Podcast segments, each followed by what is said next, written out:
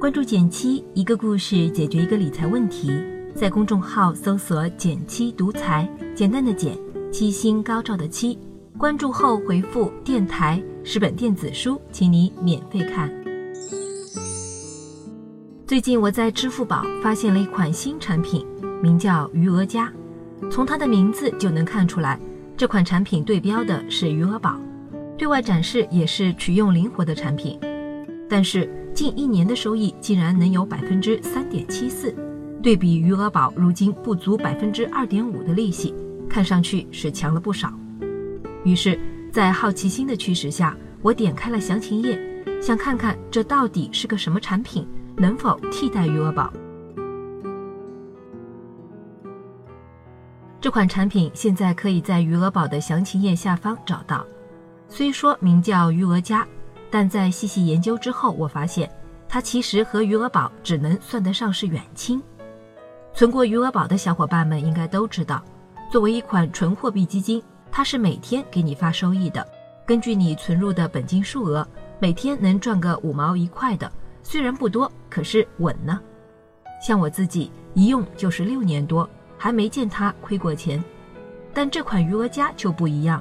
如果你仔细看看它的业绩走势图，就会发现这款产品其实短期收益并不稳定，甚至会有亏钱的风险。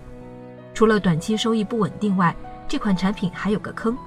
别看宣传上说是取用灵活，但你要真是买了两三天就取，那可就亏大了。我看了下赎回规则，产品里的部分成分基金买入不足七天取出的话，是要收百分之一点五的高额赎回费的。不足三十天内取出，也是要收取百分之零点一的赎回费的。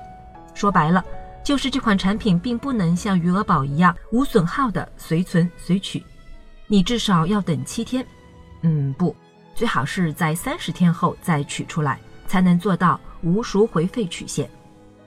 看下来，想用这款余额加完美替代余额宝是没什么戏了。但有一点还是值得肯定的，就是它的收益率。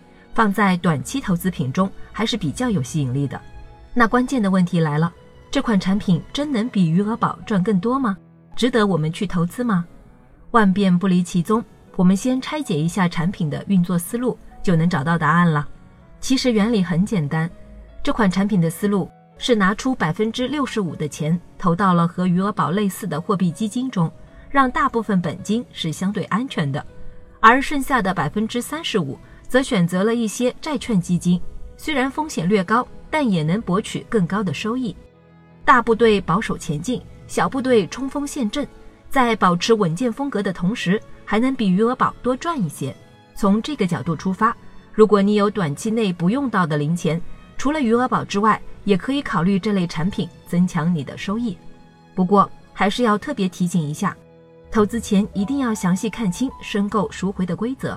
尽量避免产生不必要的手续费损失。在余额宝收益越来越低的今天，我发现大家都在想尽办法寻找替代品，比如我们之前介绍的创新型存款产品等等。你可以在菜单栏减期推荐的精选理财中找到。而像余额加这样的基金搭配组合，也给我们提供了一种投资的新思路。长期来看，余额宝百分之二到百分之三的年化收益，在未来会是一种常态。很难再有突破。在这种情况下，如果大家在选择活期、短期产品时还只盯着余额宝，就有些得不偿失了。我们不妨换个思路，尝试一些投资组合的形式，说不定就能达到既兼顾灵活性、安全性，也能赚取更高收益的双赢。比如，我们之前就有介绍过一个保本策略，就是把余额宝的收益拿去投资高风险的股票或者是股票基金。如此一来，就能在保证大部分本金安全的前提下，赚到更高的收益。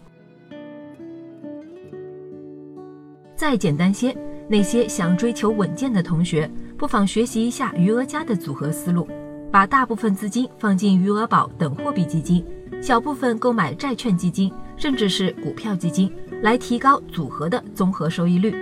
具体的配置比例，按个人对风险的承受能力来调整。从长期来看，赚取一个高于余额宝的收益率，并不是难事儿。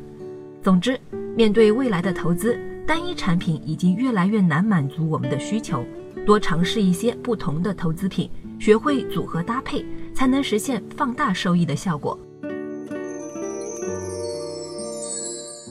好了，今天就到这里啦。右上角订阅电台，我知道明天还会遇见你。微信搜索并关注“减七独裁”公众号，记得回复“电台”，你真的会变有钱哦。